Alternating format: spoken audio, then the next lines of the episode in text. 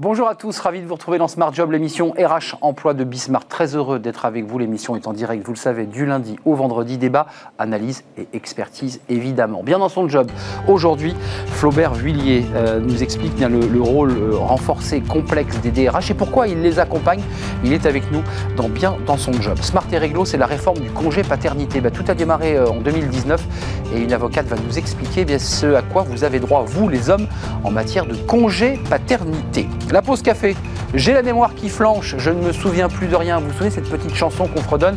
Eh bien, la mémoire, c'est très utile au travail. Fanny Griesmer nous explique tout. Quelques petits trucs, quelques petits tuyaux ben, pour avoir la mémoire qui ne flanche pas.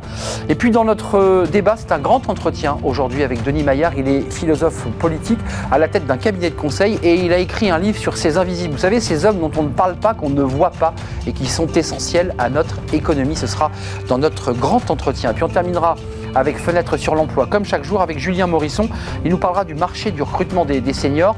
Et eh bien, il dit aux seniors, ben, prenez-vous en main. Voilà, vous n'êtes pas que victimes, vous êtes aussi les acteurs de ce marché.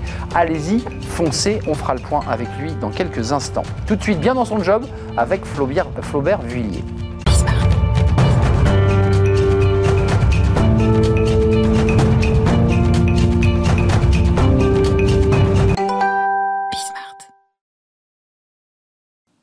Bien dans son job, euh, bien dans son bureau quand on est DRH, c'est un peu compliqué vu la période. Période complexe, crise Covid depuis un an, ils sont en, première ligne, c'est DRH, et on en parle avec euh, Flaubert Vuillier. Bonjour Flaubert. Bonjour Arnaud. Ravi de vous accueillir sur le plateau. Euh, vous venez régulièrement, on a parlé évidemment de l'absentéisme, mais on va parler des DRH. vous êtes, rappelons-le, vous-même DRH, ex-DRH, et vous êtes aujourd'hui fondateur de la manufacture RH. Vous les accompagnez vous les coachez. D'abord, quelques mots sur ce parcours, parce que ces DRH, vous les connaissez bien, et vous avez vu l'évolution de ce métier? Oui, alors c'est un métier euh, qui est né, euh, au début c'était des responsables du personnel. Directeur du personnel. Directeur du personnel, qui, si j'ai bonne mémoire, venait d'ailleurs un peu parfois au début de l'armée, on avait cette vision. Et en plus, un, peu euh, avec le temps, il y a eu une montée en puissance plutôt sur la fonction ressources humaines, euh, avec une fonction qui a une amplitude très large. Il hein. ne faut pas oublier qu'aujourd'hui, un DRH, c'est un expert en droit social, c'est quelqu'un qui travaille sur l'humain, c'est quelqu'un qui touche également au marketing. On parle de plus en plus de la marque employeur.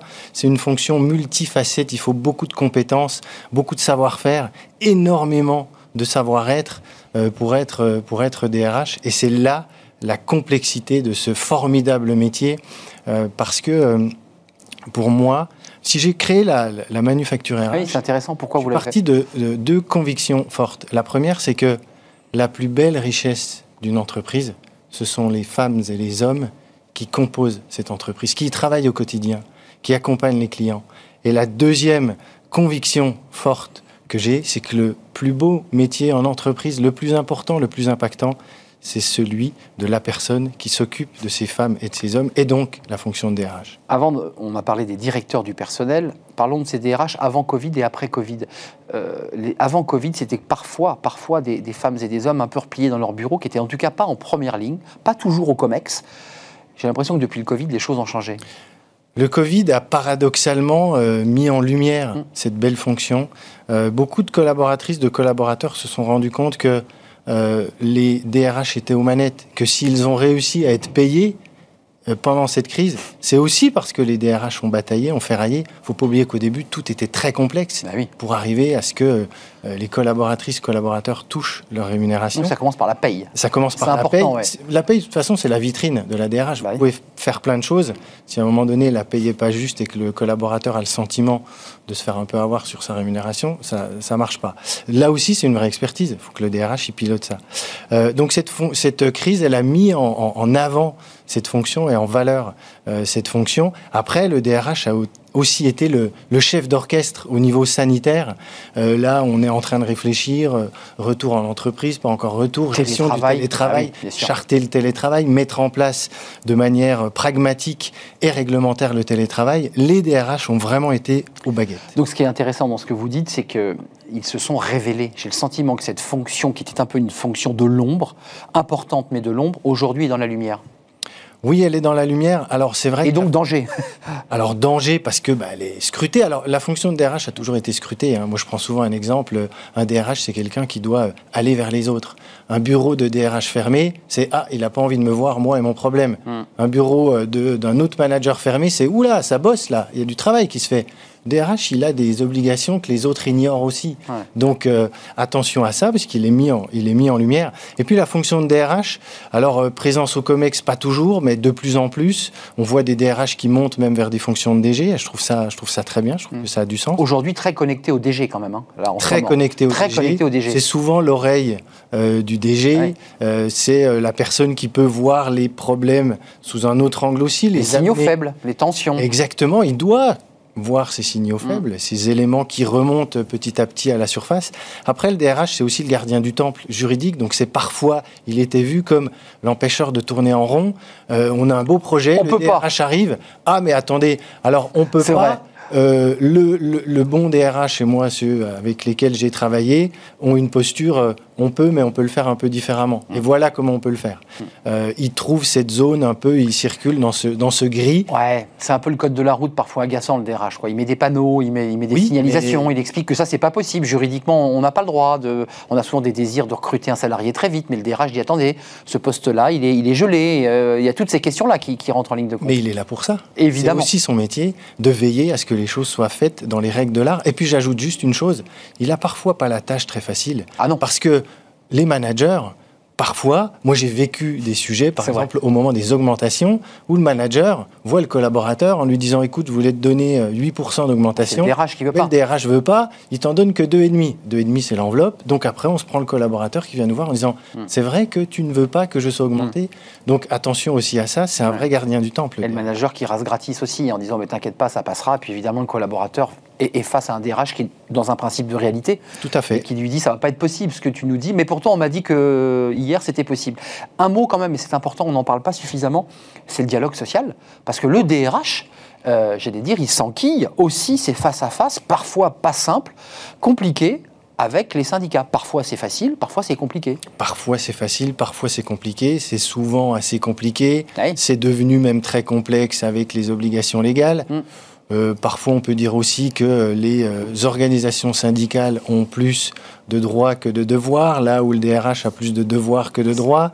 Euh, le DRH doit aussi manager la direction générale, son euh, COMEX, euh, sur les avancées des négociations. Il a en face parfois une inspection du travail qui est aussi Tatillonne. tatillonne, Mm. parfois un peu colorée aussi euh, syndicalement. Bah, ouais, voilà, donc il, il- il- avance, il vit dans cet, dans cet environnement complexe, parfois un peu d'adversité, Mm. euh, un peu de politique, beaucoup de technique, beaucoup d'humain. quelques regards en coin. Un, un mot quand même, il y a eu un fait divers terrible euh, avec cet homme qui, qui a tué, assassiné euh, deux DRH puis une collaboratrice de Pôle Emploi. C'est un drame social. Deux personnes qui, dit- dit-il, enfin a-t-il expliqué à la, à la gendarmerie, l'avaient licencié. C'est devenu un métier dangereux, tendu, compliqué, complexe et dangereux. Est-ce qu'on peut aller jusque-là? J'ai vu les échos hier avec la NDRH qui dit on ne veut pas être les boucs émissaires. C'est un mot fort du système. Alors c'est vrai que bah, c'est une fonction, euh, alors toute la fonction déjà a été endeuillée par ce qui s'est passé. Évidemment. Et c'est dramatique. Euh, la fonction, euh, ce phénomène s'est un peu renforcé. Alors, à titre personnel, moi, j'ai connu, Oui. il y a quelque temps, des négociations avec des organisations syndicales. Je ne me déplaçais pas sans mes gardes du corps. C'était comme ça.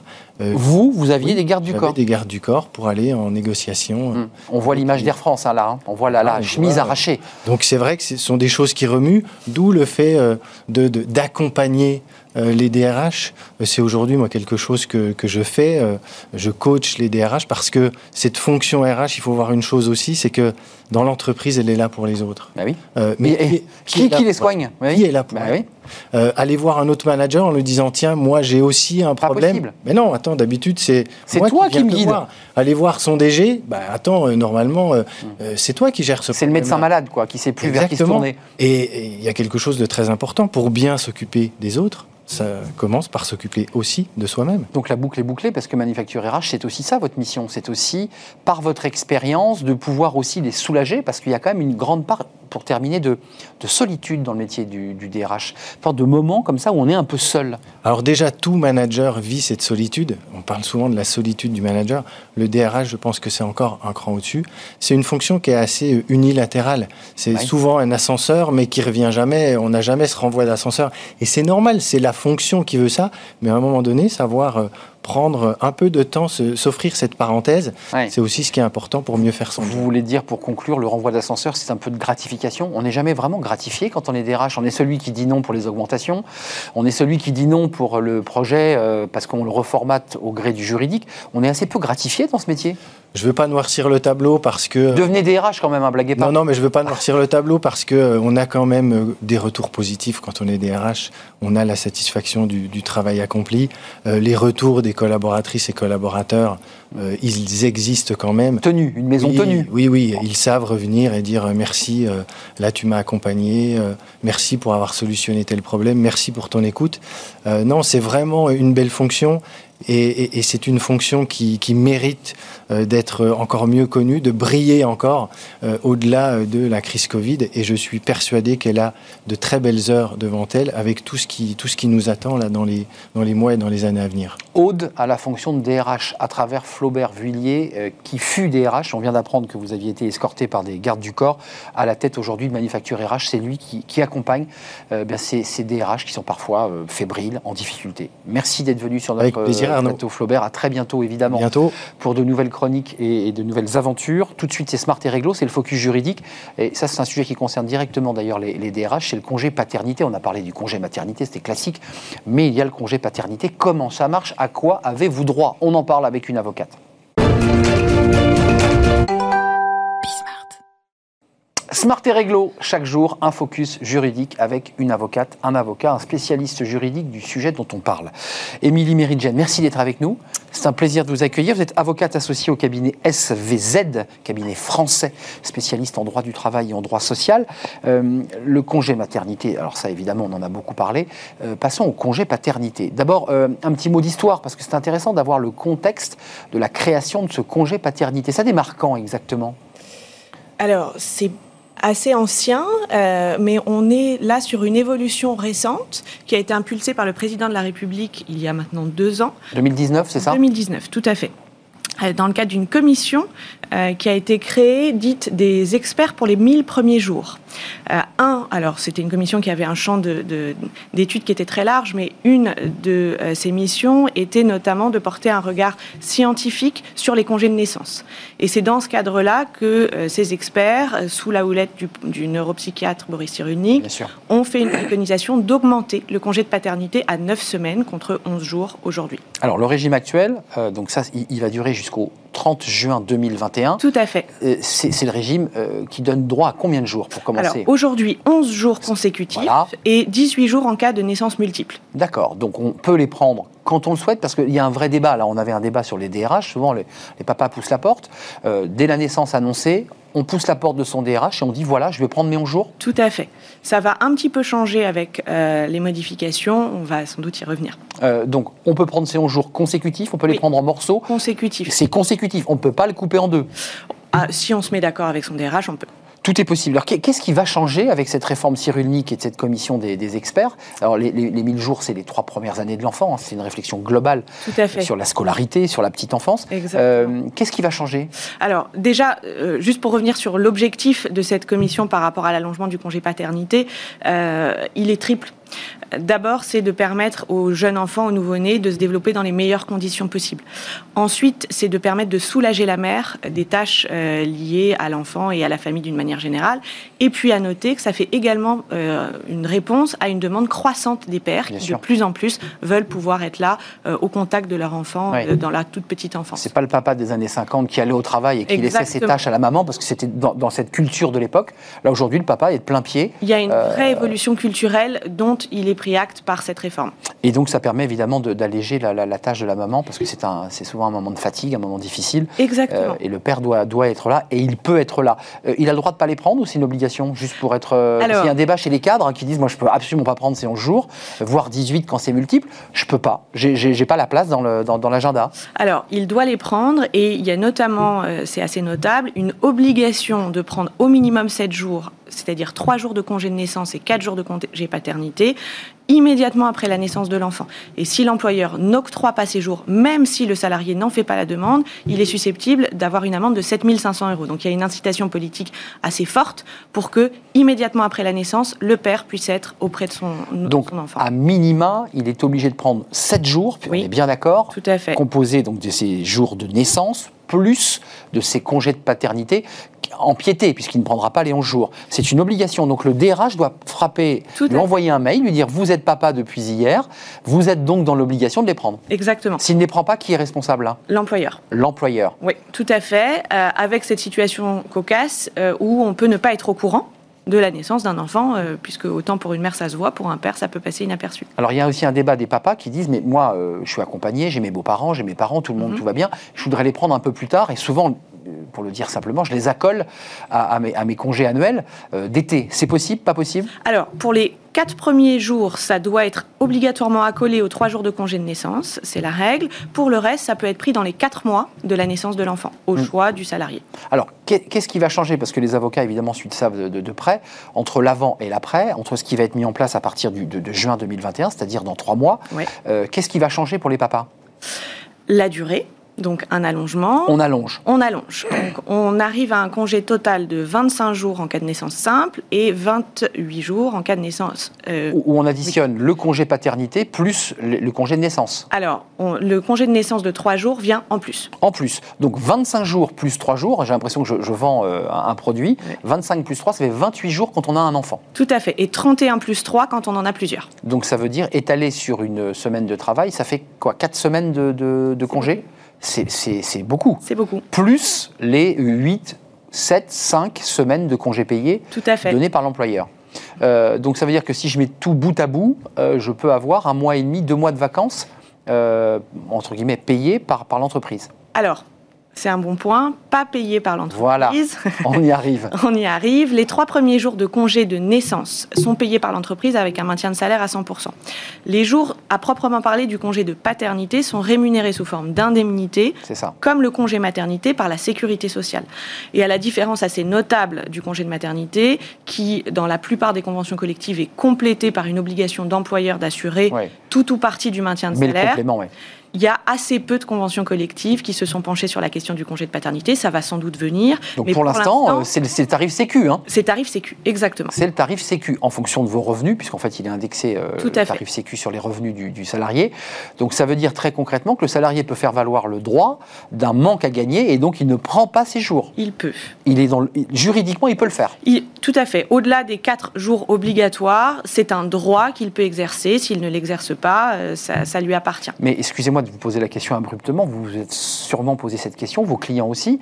C'est une avancée ou pas? Parce que pour le coup, auparavant il y avait une obligation, là aujourd'hui on n'est plus trop obligé de le prendre dans la mesure où le tarif est sécu. Alors, c'est néanmoins une avancée parce que le fait de poser la question sur la table fait que certaines entreprises, Ça, notamment, ouais. s'en emparent, qu'il y a une pression maintenant aussi des pairs pour pouvoir avoir de meilleurs avantages ainsi que des mères, du reste, puisque c'est Oui. un équilibre global. Et on voit dans certaines entreprises, vous savez, aujourd'hui, avec la marque employeur, le fait de pouvoir être attractif, C'est un élément. on met en place pas mal de dispositifs pour attirer les talents. Et euh, il y a quelques exemples d'entreprises qui ont négocié sur des congés paternité allongés. Euh, je prends l'exemple par exemple de Big Mama, euh, qui prévoit un congé paternité de 4 semaines rémunéré à Chaîne, 100%. chaîne hôtelière, chaîne de restauration? Tout à fait. Ou le groupe Kering Mm. qui a instauré un congé maternité ou paternité identique. Donc ça, c'est une vraie avancée. dans de le cadre d'un- 14 semaines d'une convention collective, d'un accord, d'un accord d'entreprise D'accord, d'accord. euh, de 14 semaines rémunéré à 100%. Donc on voit bien que ces petits pas politiques ouvrent la voie à des négociations d'entreprise qui permettent de véritables avancées pour les pairs. Donc Émilie, vous nous dites en fait que ça se joue aussi dans la relation du père qui peut aller négocier et dire à son DRH, il faut qu'on puisse avancer, il faut négocier quelque chose. Oui, alors des pairs C'est la pression. exactement, mais des partenaires sociaux Et des partenaires sociaux Exactement. qui vont pousser pour qu'il y ait une équivalence, une équité entre le congé maternité et le congé paternité. Euh, rappelons, c'est euh, en juin prochain, juin à fait. 2021, que s'appliqueront ces nouvelles règles et cet allongement euh, des, des délais euh, qui sont quand même notoires. On passe de 11 jours à 25. Euh, donc c'est quand même évidemment un plus pour le, papa qui, bah, qui peut profiter de sa, fille ou de son fils, de son nourrisson. C'est toujours un plaisir. Merci Émilie. Émilie Méridjen, avocate associée cabinet SVZ, euh, spécialiste en droit du travail et du droit social. C'est un plaisir de vous accueillir et de parler de ce congé paternité. C'est déjà un peu loin pour moi, évidemment. On fait une petite pause café avec Fanny Griesmer. Je ne sais pas si vous êtes déjà arrivé, mais on va parler de la mémoire. Parce que pour les avocats, perdre la mémoire, parce que euh, excès de travail et de fatigue, c'est très dangereux. Elle nous explique tout. C'est la pause café.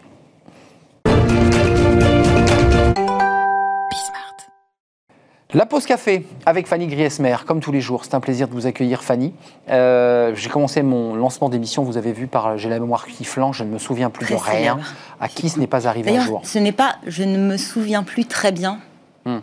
Ah, écoutez, à vérifier. si on est dans l'émission de Nagui, on change un peu de registre et il ne faut pas se. Voilà, euh, on ne me faites pas chanter. on connaît la chanson. En tout cas, ce qui est sûr, c'est que à qui n'est pas arrivé un jour d'être dans une situation euh, d'antenne, de travail, de réunion, avec la mémoire qui flanche, ou l'incapacité même de pouvoir se souvenir d'éléments concrets, précis, qui sont souvent des éléments de présentation, et tout d'un coup, ça s'effondre. Qu'est-ce qui se passe Comment Faut-il s'en inquiéter Non. En tout cas, c'est vrai que la mémoire, c'est un outil incroyable. Il nous permet d'être efficace, de mobiliser une connaissance, un savoir, une expérience acquise antérieurement, de la mobiliser pour avancer, bref, de gagner du temps. Je trouve que c'est vraiment un outil euh, spectaculaire. c'est incroyable. On a une excellente mémoire, ça, ça permet d'être efficace et rapidement.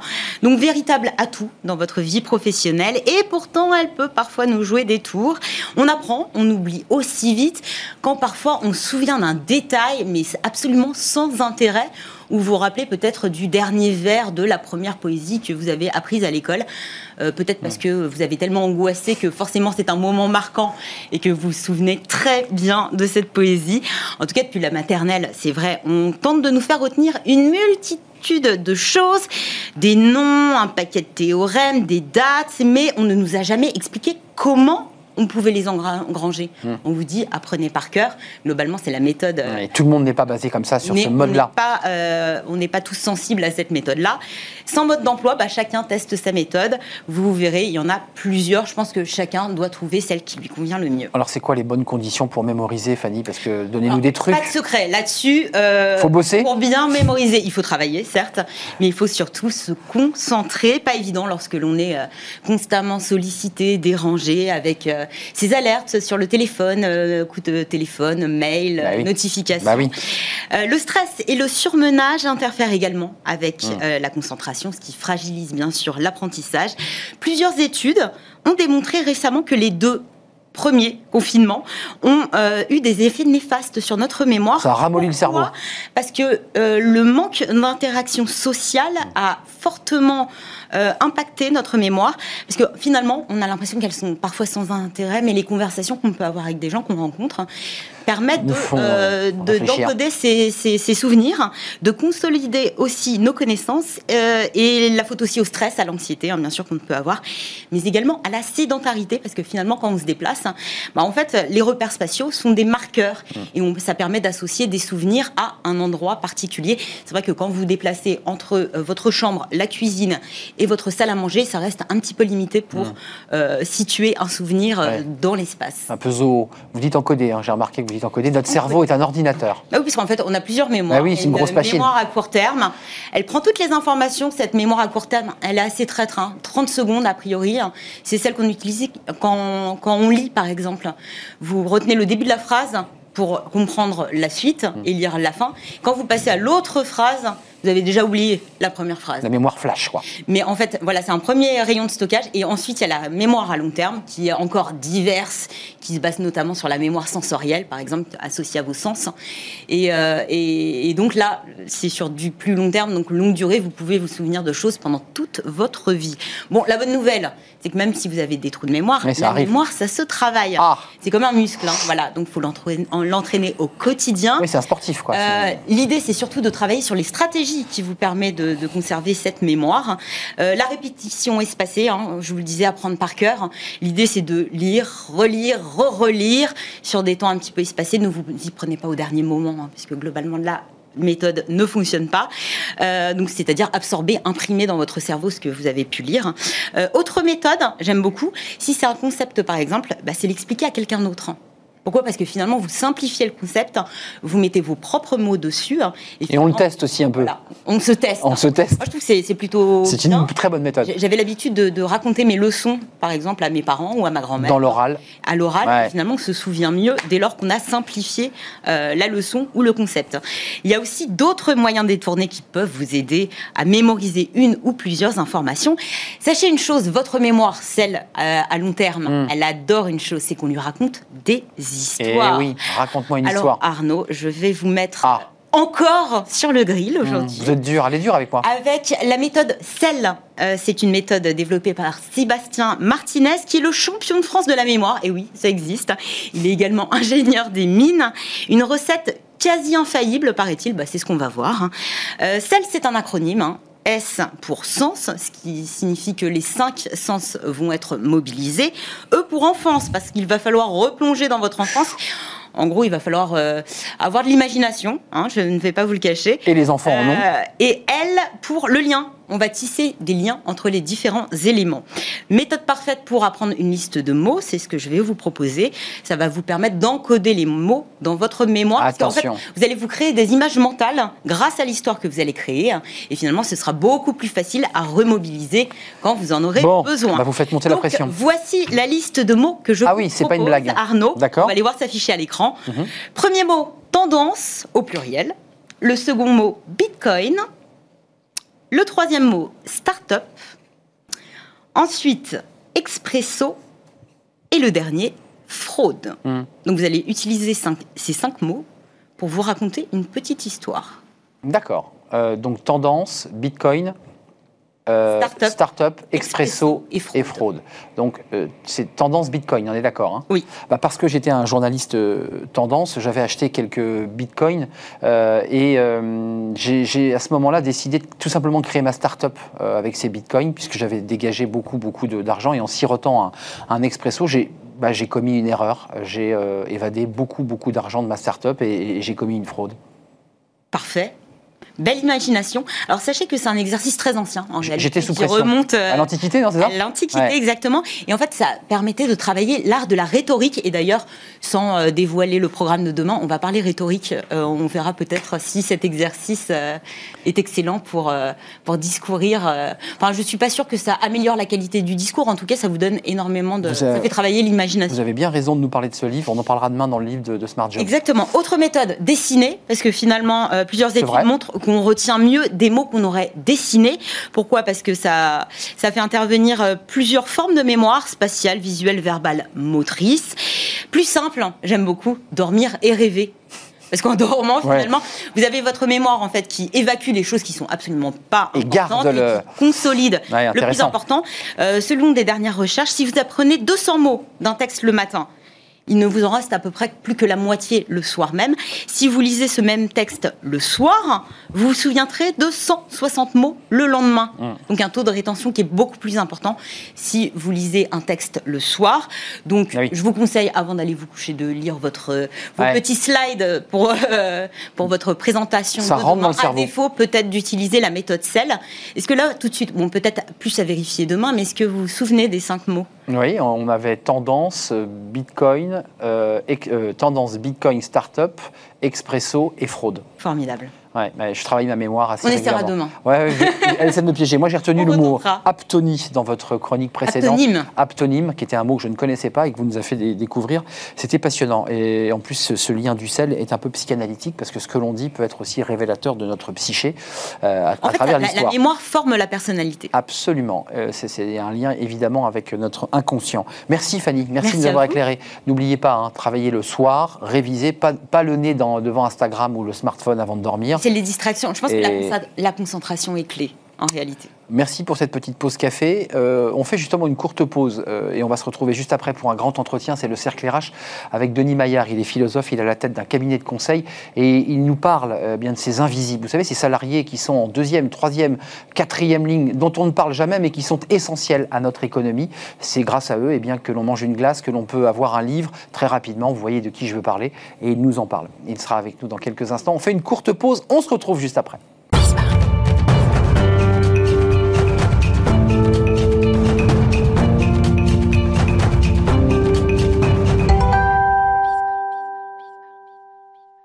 Le cercle RH, notre débat aujourd'hui, c'est un grand entretien pour euh, ben, nous éclairer sur euh, ce qu'on appelle, vous l'avez lu évidemment, les, invisibles. Alors on a applaudi euh, assez régulièrement, encore que ça s'est arrêté, les, infirmières, celles qui étaient en première ligne, mais on a souvent assez peu applaudi, voire pas du tout, les fameux invisibles, ceux qui sont en deuxième, troisième ligne, et qui ont fait que vous avez pu être livré, que vous avez pu consommer des, produits qui, dans des magasins nettoyés. ce sont ces invisibles. On va en parler parce qu'ils représentent une catégorie de salariés bien, qui sont dans, dans l'ombre, personne ne parle et on va en parler avec Denis Maillard. Bonjour Denis. Bonjour. Vous êtes un, alors vous êtes philosophe politique, vous êtes à la tête d'un cabinet de, conseil par ailleurs, donc très en lien avec l'entreprise, puis vous êtes aussi très investi dans, l'écriture. Alors votre dernier livre, euh, indispensable avec un S, mais invisible, euh, la boîte à outils édition euh, Fondation Jean Jaurès et l'Aube, un tout petit fascicule, je le montre parce que c'est un livre qui tient vraiment dans la poche arrière, qui se lit euh, très facilement, mais avec beaucoup de références. Euh, et puis euh, votre autre livre, qui est le, prolongement de, ce, de, ce, travail, on va le voir, si, si, Fanny veut nous, nous, le présenter. Voilà, Une colère française de Denis Maillard, ce qui a rendu possible les Gilets jaunes, parce qu'il y a dans ces deux livres, comme ça, l'émergence d'une catégorie oubliée, j'allais dire pas dépolitisée, mais un peu en marge, et qui finalement fait germer ben, une forme d'esprit de, révolte ou de contestation. D'abord, sur ces, invisibles, euh, vous le dites, hein, euh, ce sont des catégories essentielles, indispensables, mais dont on ne parlait pas. Comment vous l'expliquez que, que ces femmes et hommes, beaucoup de femmes d'ailleurs, euh, dans des emplois précaires, ce sont des catégories qu'on n'a pas applaudies? Parce qu'on ne veut pas les voir ou on ne les a pas vues? Je suis pas sûr qu'on ne les ait pas applaudis. cest quand, on a applaudi à 20h, il me semble que effectivement on applaudissait euh, ce, qu'on a, ce que le président de la République appelait les premières lignes, c'est les, soignants, les infirmières, les aides-soignantes, les médecins, etc. Euh, mais je pense que les, applaudissements se sont étendus euh, à tout ce monde du commerce, de la logistique, toutes les personnes qui continuaient à travailler. Finalement, il me semble que les applaudissements étaient à destination de tous ceux qui continuaient à travailler et à faire tenir la société. Donc c'était pas qu'à destination des infirmières. Il y avait une espèce d'idée que merci à tous ceux qui sont encore dehors, parce que c'était à cette époque-là C'est exactement ça. Et d'ailleurs, on a commencé à parler puisque le président de la République nous avait dit nous sommes en guerre.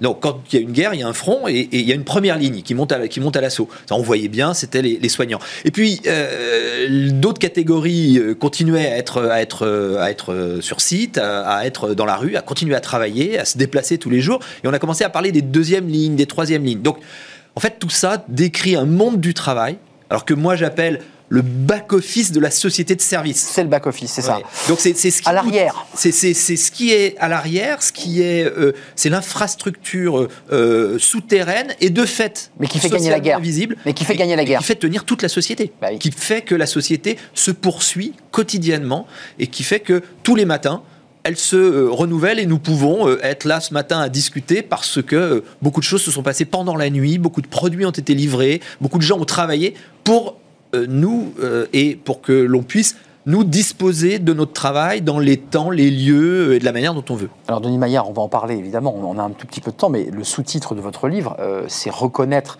les travailleurs en première ligne. On va essayer de faire une résolution parce que on va essayer de savoir si, si ce débat se tient dans l'entreprise ou si ça se tient ailleurs, si c'est l'espace politique qui peut régler ce sujet, ou si c'est la rue, puisque vous évoquez les gilets jaunes et qu'il y a eu cette question qui a été posée. Nous sommes finalement des oubliés de la République dans des catégories sociales de classe moyenne dégradées et nous aimerions être entendu. D'abord, une question aux philosophes que vous êtes. L'entreprise fut très longtemps, pendant très longtemps, du 19e jusqu'au 20e presque, euh, un lieu de, conflit social et de conflit politique. J'ai l'impression qu'aujourd'hui, ça s'est dévitalisé. Le conflit politique et social ne se fait plus dans l'entreprise. Oui, je crois que ça, c'est la grande leçon du mouvement des Gilets jaunes. C'est que la question sociale, telle qu'elle s'était posée, on va dire de à partir de 1848, c'est la, révolution de 1848, la, République sociale, euh, voilà, et la question sociale se pose à ce moment-là.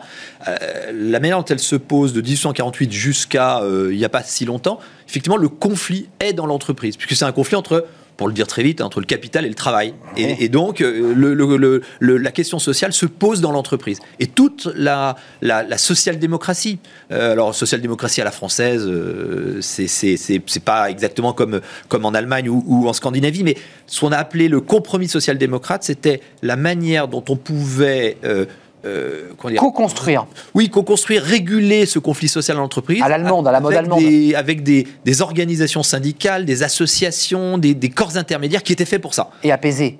Non, parce et que- apaisé. Voilà, parce que l'idée, c'est qu'il y a quand même des, des- des conflits dans l'entreprise. Alors, ça existe encore un peu, les conflits sociaux, mais Les peu, conflits sociaux finalement. existent, mais euh, la, la question sociale telle qu'elle se, telle qu'elle, elle travaille notre société, on l'a vu avec les gilets jaunes. Elle ne, se- les gilets jaunes, ils- n'ont pas pris l'entreprise comme cible. Non. Ils sont allés sur les ronds-points. Non, Ils ont vrai. bloqué les flux. Et de- les flux de consommation, effectivement, les entrepôts logistiques, euh, les grands magasins, etc. Mais euh, ils- ils ne s'en sont pas pris à l'entreprise. D'ailleurs, il y a des manifestations qui sont passées devant le siège du MEDEF. Euh, Sans qu'il y ait un jet de, de tomates et d'œufs. en ignorant totalement quel était cet immeuble et qu'est-ce qui s'y passait euh, là. Ça veut dire que c'est deux mondes qui se tournent le dos? C'est- C'est c'est- c'est-à-dire que en fait, la société s'est recomposée dans ce qu'on appelle une société de services. Euh, très tertiarisée, 82% de l'emploi euh, c'est de l'emploi tertiaire, alors avec des, des nouveaux ouvriers du tertiaire, hein, tout ce qui est euh, manutentionnaire, tout ce qui Nettoyage. est, le nettoyage, ce qui est, sont les caristes, etc. Et donc une société très tertiarisée, une société de services, et que cette société de services, euh, elle a un conflit enfin, ou, ou plutôt une, une opposition entre euh, bah, la classe de service ou le back-office de la société et le, et le reste, sauf que ça ne se dit plus dans les mêmes termes qu'elle se disait pendant, euh, pendant les 30 Glorieuses, C'est ça. les, les années 80. Il y a un élément intéressant dans, dans votre livre, c'est qu'il y a un travail de sociologue aussi que vous, vous menez. C'est c'est pas qu'un travail de philosophe et d'analyse. Vous, vous évoquez cette tribune du Monde là d'avril 2020, qui est co-signée par des, des syndicalistes, des chercheurs, et qui évoque le- le- la féminisation, c'est-à-dire non seulement c'est une catégorie d'invisibles précarisés pour certains, mais aussi très féminisés. Comment vous l'expliquez? C'est- c'est- Ce sont à la fois des sous-emplois, mais qu'on attribue aux femmes. Je pense au nettoyage, je pense aux EHPAD, qui, qui était un vrai sujet qui a été ouvert euh, pendant le, le- le confinement d'ailleurs, de femmes qui n'avaient pas les outils de travail et qui travaillaient dans des conditions déplorables. Pourquoi sont les femmes qui trinquent d'abord là? Comme d'habitude, vous allez me dire? Non, alors c'est pas exactement ça. Dans, dans le sens où euh, si les métiers du alors, ce qu'on appelle le care, Ouais, le care, soin, ça. prendre soin, l'espace domestique, euh, ces métiers-là et les métiers euh, du commerce souvent euh, sont euh, ultra majoritairement féminisés. à la base L'ensemble des métiers que j'appelle du back-office, ou l'ensemble des métiers de cette classe, ou ces travailleurs euh, de, de- essentiels, euh, en fait, il y a une différence entre les hommes et les femmes. Aux femmes, le contact, donc les EHPAD dont vous avez parlé, euh, le commerce, euh, l'enseignement, euh, etc. L'enseignement que vous évoquez. Oui, tout à fait. Qui, je pense, était un métier, un métier extrêmement valorisé. Qui l'est plus. Qui, aujourd'hui est un métier, pour le coup, de, de- de- de back-office. Et les travailleurs des services, manutentionnaires, logisticiens, livreurs, chauffeurs, chauffeurs routiers, Ça, c'est des etc., Ça, c'est les hommes. Et donc, on voit bien que ces métiers de service, en fait, se séparent selon le genre. Au, le service à distance du client aux hommes, euh, le service au contact aux femmes. Et ça, c'est ça, c'est vraiment, euh, il y a une différence. Et donc, il faut, euh, Christiane Taubira euh, au moment de- du, du déconfinement avait dit, il faut se- savoir que la France a tenu grâce à une bande de, une bande de femmes, une bande de filles. Je sais plus exactement quand elle avait dit ça. Oui, c'est vrai. c'est vrai, mais c'est partiellement vrai. Oui, parce aussi les que routiers, ouais. les routiers, Ah ouais. etc. Et en fait, ce, ce- ce back-office est, est- est séparé en genre. Mais cette catégorie donc des invisibles, euh, que parfois on peut croiser sur un quai de gare quand ils vont nettoyer un train entre deux trains, ce sont ces entreprises. Elles ont quel statut, ces, ces invisibles? Ils travaillent pour des sociétés privées, des sociétés sous-traitantes, des sociétés publiques. Ils travaillent où, ces gens? Bah, alors, on les appelle invisibles. Il faut savoir que ils, ils sont en fait extrêmement visibles. Bah si, oui. on, si on- si Si on regarde, on les voit. regarde, on les voit. Bah, bien on les voit d'autant J'évoquais ces personnes. Que euh, euh, on a parlé des gilets jaunes. Le gilet jaune, c'était pas seulement euh, le ce que les gens avaient dans leur voiture quand ils ont un accident, il faut qu'ils le mettent. C'est aussi le vêtement de travail d'énormément de monde. C'est vrai. la Vêtements de sécurité. Le vêtement de sécurité. Exactement. Et c'est pour qu'ils soient vus. Or, précisément, ce vêtement qui est extrêmement visible Ah oui. les invisibilise, mais socialement. C'est-à-dire que, en fait, c'est des personnes en chair et en os, on les voit tous, mais, Ils sont euh, très visibles, mais on ne les voit pas. mais on ne les voit pas, parce que socialement, ils sont dévalorisés. Et c'est là où, où votre question est intéressante, c'est que cette, cette dévalorisation sociale, elle vient euh, de plusieurs, plusieurs facteurs. C'est-à-dire que, en fait, ce sont à chaque fois des métiers, effectivement, qui sont essentiels, mais euh, dont qu'on n'aperçoit pas. C'est-à-dire qu'on peut vivre comme si euh, ces gens-là euh, n'existaient pas. Alors qu'on a énormément besoin de, de leur travail, et c'est un travail contraint. Et cette invisibilité sociale, euh, effectivement, elle est due aussi au fait que les métiers sont pénibles, les métiers sont mal payés, Eh oui. les- le, le travail est fragmenté dans des lieux différents, des horaires décalés, et, et, et souvent ils sont considérés, ça c'est le, c'est le, enfin il y a deux caractéristiques essentielles, c'est qu'ils sont considérés comme étant des, des métiers non qualifiés, C'est ça alors que je pense qu'au contraire ils demandent énormément de compétences, mais des compétences relationnelles et des compétences sociales. Ou de la vista, ou de. Exactement.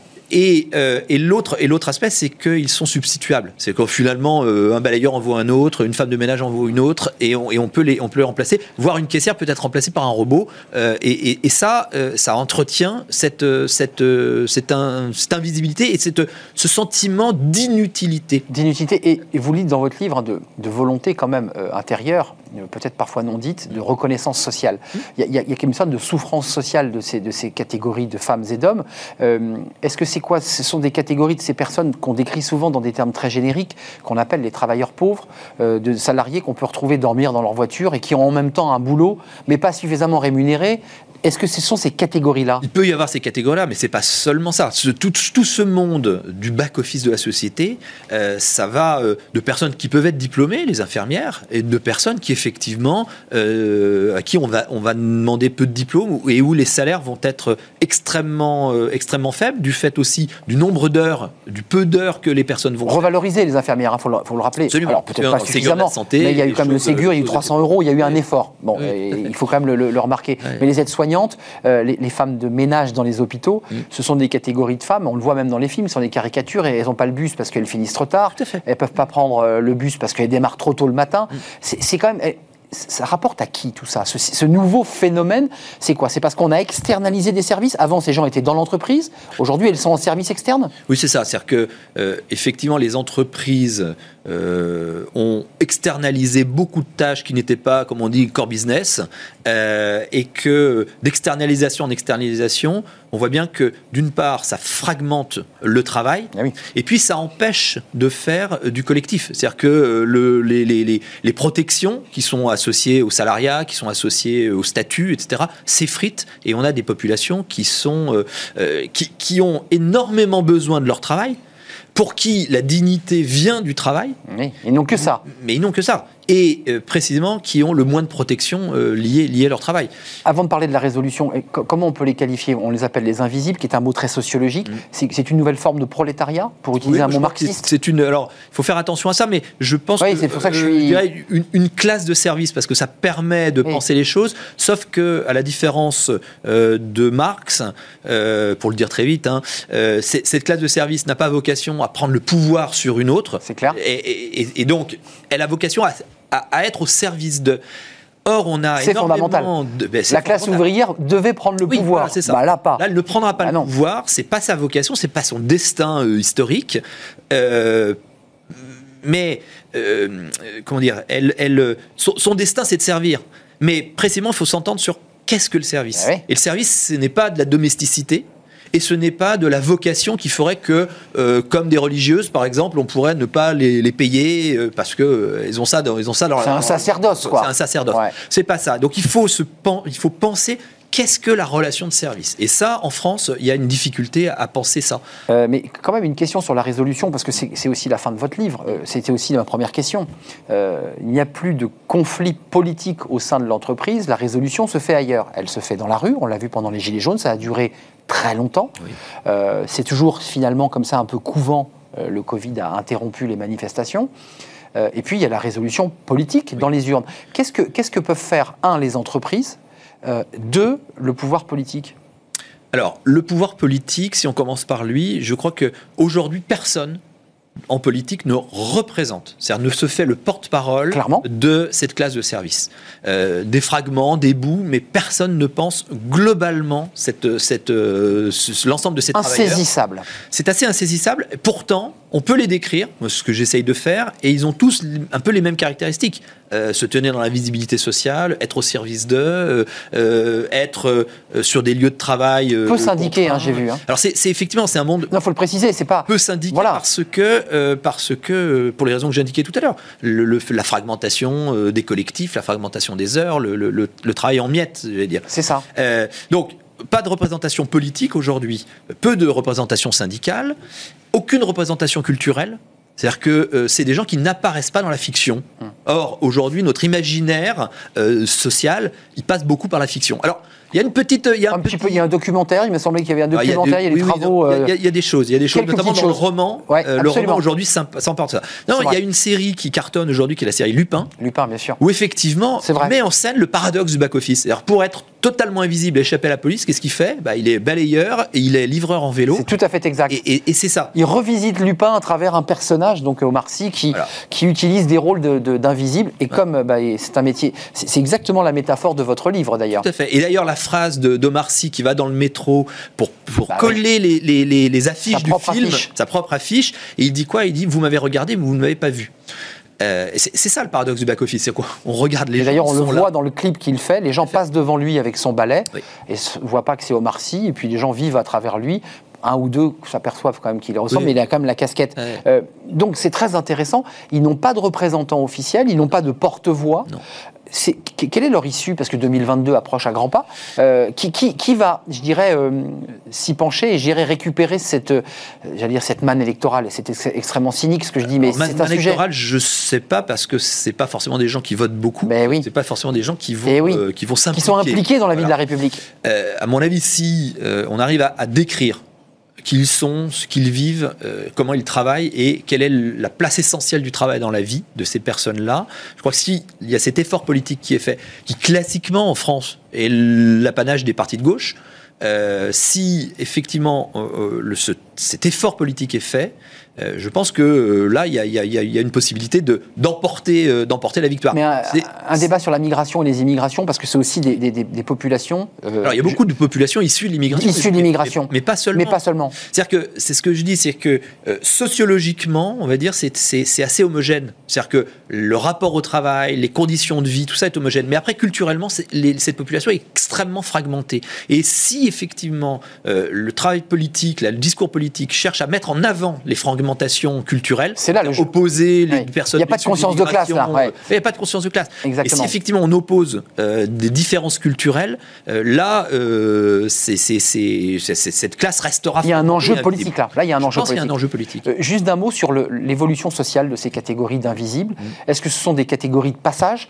pour certaines populations jeunes arrivant en France depuis peu qui se disent j'ai pas le choix, je passe par ces emplois parce que je peux aller ailleurs Ou est-ce que c'est une catégorie plafond de verre? Une fois qu'on est entré dans ce sas des invisibles, on n'en sort pas. Je pense qu'on on a extrême, une grande difficulté à en sortir. C'est- Ce sont des métiers qui souvent, alors pas tous, je fais un peu une généralité, mais globalement quand même, des métiers dans lesquels on tombe, une trappe dans laquelle on tombe, C'est ça. soit par choix, parce qu'il y a des gens qui font des métiers par choix, soit par hasard, Hmm. dans lesquels il sera extrêmement difficile de ressortir. Et donc, Ou pas le choix, si je peux me permettre. ou, ou pas le Ou choix, pas le choix. bien sûr. Mais euh, euh, pour, pour C'est précisément... bloqué. Oui, c'est bloqué. Et donc, précisément, il faut défaire les contraintes qui pèsent sur, sur eux. Et la première chose, c'est de reconnaître les véritables compétences de toutes ces personnes. Si j'ai encore deux Mais secondes. c'est à l'entreprise de le faire, non? Enfin, Je sais pas, on n'en parle pas de l'entreprise. Bah, c'est elle qui est donneur d'ordre, oui. Oui, oui, oui, je pense que les donneurs d'ordre ont, ont- ont une grande responsabilité. Bah oui. Je, je plaide par exemple, alors c'est une idée, mais il faudrait voir si elle est, si comment on peut l'appliquer sur la, la- le- des contrats de co-employeurs par exemple, sur des sur des sous-traitants, sous-traitants, etc. Pour que euh, Qui il y y y ait tout le monde. Effectivement, la responsabilité des donneurs d'ordre est extrêmement euh, importante. Après, c'est les modèles économiques qui tournent aussi, souvent donnés par la puissance publique, le nettoyage, euh, la, la, propreté, sécurité. SNCF, RATP, pour ne citer que. Et je pense qu'il y a une responsabilité et que comme dans le cas de l'hôpital et le Ségur de la santé, la revalorisation des salaires publics entraîne de facto la revalorisation derrière dans le privé, je crois que la puissance publique a un, un- un- un rôle extrêmement important à jouer dans la revalorisation et la reconnaissance de ces, de ces Enfin, vous soulevez la- la- le débat du statut, c'est-à-dire que l'augmentation de salaire s'arrêterait à ceux qui ont un statut. C'était les insiders, outsiders de Macron. Euh, Là, on parlait des outsiders, ceux qui sont hors, hors du, du système. Oui, et, et alors, oui, je, je- je- je plaide pour une représentation du travail euh, indépendant des, des statuts. C'est-à-dire que si on avait une élection professionnelle euh, une Ah oui. fois tous les quatre ans, un jour pour tous les travailleurs, Ah oui. quel que soit soit leur statut, je pense qu'on y verrait déjà un peu plus clair sur euh, la représentation et la représentativité de ceux qui les. Et ça leur permettrait d'avoir une, une, une voix au chapitre, comme on dit, pour le, parler de, de l'évangile dans votre livre. Euh, et vous citez Orwell, qui est une phrase assez incroyable, oui. euh, indispensable, mais invisible, un petit fascicule très riche euh, qui, qui, voilà, qui se projette, qui fait un diagnostic d'abord et puis qui ensuite fait des propositions de résolution parce que vous l'avez évoqué sur ce plateau, il y a l'enjeu politique euh, et il y a toutes les, les, les questions de, de, de, statut ou de non-statut. Denis Maillard, la boîte à outils, édition Jean Jaurès. C'était un plaisir de vous accueillir. Vous Merci. reviendrez quand vous voulez euh, débattre parce qu'on fait aussi évidemment beaucoup, beaucoup de, de débats sur ces sujets. Merci d'être venu. C'est bientôt fini. Merci. Restez avec moi encore quelques instants. Fenêtre sur l'emploi. Ben, on s'intéresse, on va revenir évidemment euh, au marché de l'emploi. Je ne sais pas si ce sont des invisibles, on s'intéresse aux seniors. Certains le sont, certains ne le sont pas. Ils ont été cadres et ils se retrouvent demandeurs d'emploi. Julien Morisson leur donne des conseils. Il arrive. Avec le groupe Belvedia, préservons les ressources de demain.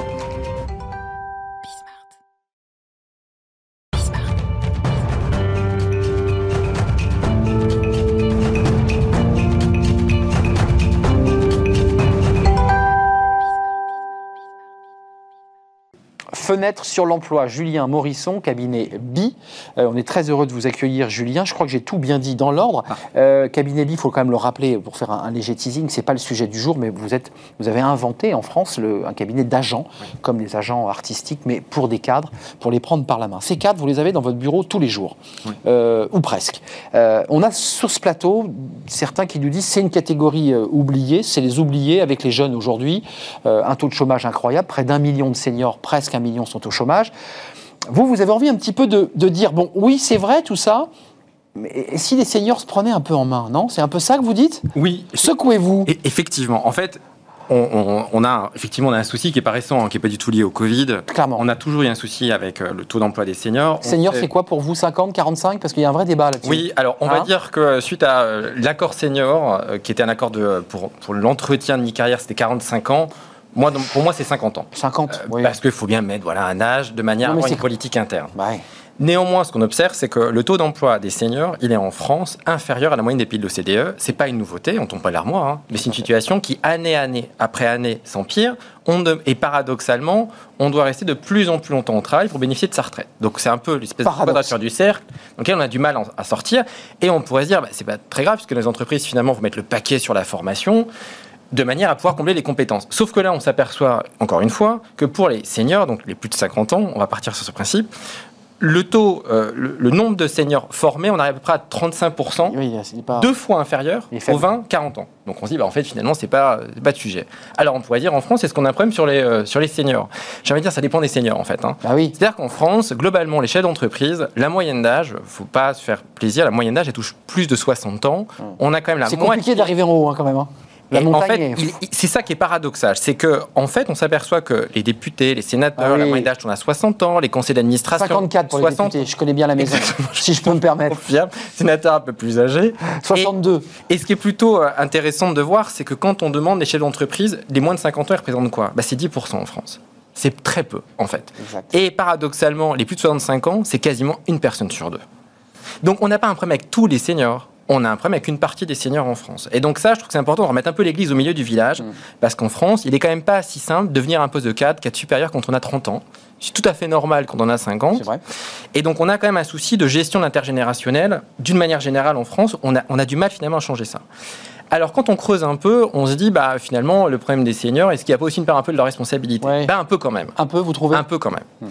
Pourquoi? D'une part parce que quand on regarde, il y a le fameux CPF, alors qui était un peu le DIF, le hein, compte, de, de, formation, compte de formation professionnelle, qu'on doit transférer, il hein, faut le dire là. Faut, faut, exact. Faut alors effectivement, il y avait une date. J'en profite pour lancer un peu un message, ouais. sans me faire porte-parole, mais un peu galéré, on avait jusqu'au mais... 31 décembre pour transférer son compte du DIF vers le CPF. Ça a été repoussé au 30 juin et apparemment le gouvernement veut mettre le paquet pour que derrière les comptes soient transférés parce qu'on parle quand même de 1800 euros de transférés mmh. et surtout chaque année l'État investit quand même 16 milliards d'euros. Ouais. On parle pas d'un montant ridicule. C'est une manne la formation. C'est une manne extrêmement importante. Assez et, mal utilisée d'ailleurs parfois. Et il est là le sujet, c'est qu'en fait on s'aperçoit que finalement pour les seniors euh, ils, ont, ils bénéficient historiquement donc, du DIF transféré au CPF et que c'est la population qui utilise le moins.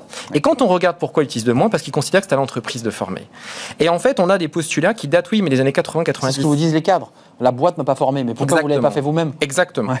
Et du coup, en fait, bah oui, mais je me rends compte, mais un peu Ouais, tard. ouais. Et à un moment donné, il faut se rendre compte que oui, ça date depuis, on va dire, il y a un décrochage aussi de génération depuis 2002, et que oui, effectivement, historiquement, il y avait plein de choses qui étaient faites dans les années 80-90 qui étaient assez mécaniques avec des plans d'investissement qui étaient parfois informels. Depuis 10-15 ans, en réalité, l'entreprise investit moins en formation, en tendance. C'est voilà, c'est en tendance à investir moins. Et paradoxalement, les seniors investissent pas non plus sur eux-mêmes, de manière à se dire, bah, au moins, je compte mes compétences. Et qu'on voit que les dispositifs qui ont été mis en place, notamment au niveau de l'État, c'est-à-dire le fameux accord senior, le fameux 45 ans qui a suscité tant de débats, qui était l'entretien de deuxième partie de carrière. C'est vrai. C'est ça qui, qui a généré. Où est-ce que vous voulez aller? C'est quoi, votre vous parcours? Voilà, comment on se projette là sur les 20 ans à venir? Et ça a C'est été un 20 ans fiasco. à venir. Été un fiasco. C'est-à-dire qu'en entreprise, ce qui s'est passé, c'est que les managers ont dit est-ce que, eh, couplez-le avec l'entretien individuel, hein, de grâce, avec les Ouais. objectifs. Dernière question à la fin. Mais oui, on, met, on, met, un globi Ouais. ça faire ira quoi? bien. Voilà, ça. En fait, ça a enquiquiné les managers, managers qui pour beaucoup étaient seniors, by the way. Et donc ça a posé un souci. Non mais euh, c'est comme si c'est passé. Qui s'accrochent aussi, eux. hein, ouais. Ah, évidemment, ils s'accrochent.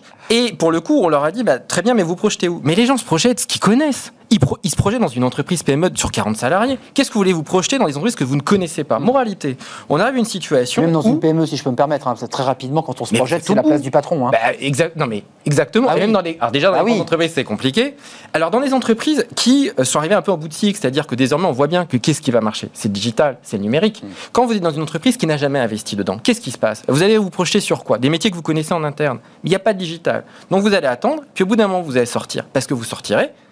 Et vous retrouvez le bec dans l'eau en disant Ah, mais je me rendais pas compte que ça avait autant changé. Et c'est ça qui me frappe. Et en ouvrant la fenêtre, on se dit oh là là, oui, d'accord, ça a bougé à une Ça a vitesse. beaucoup bougé.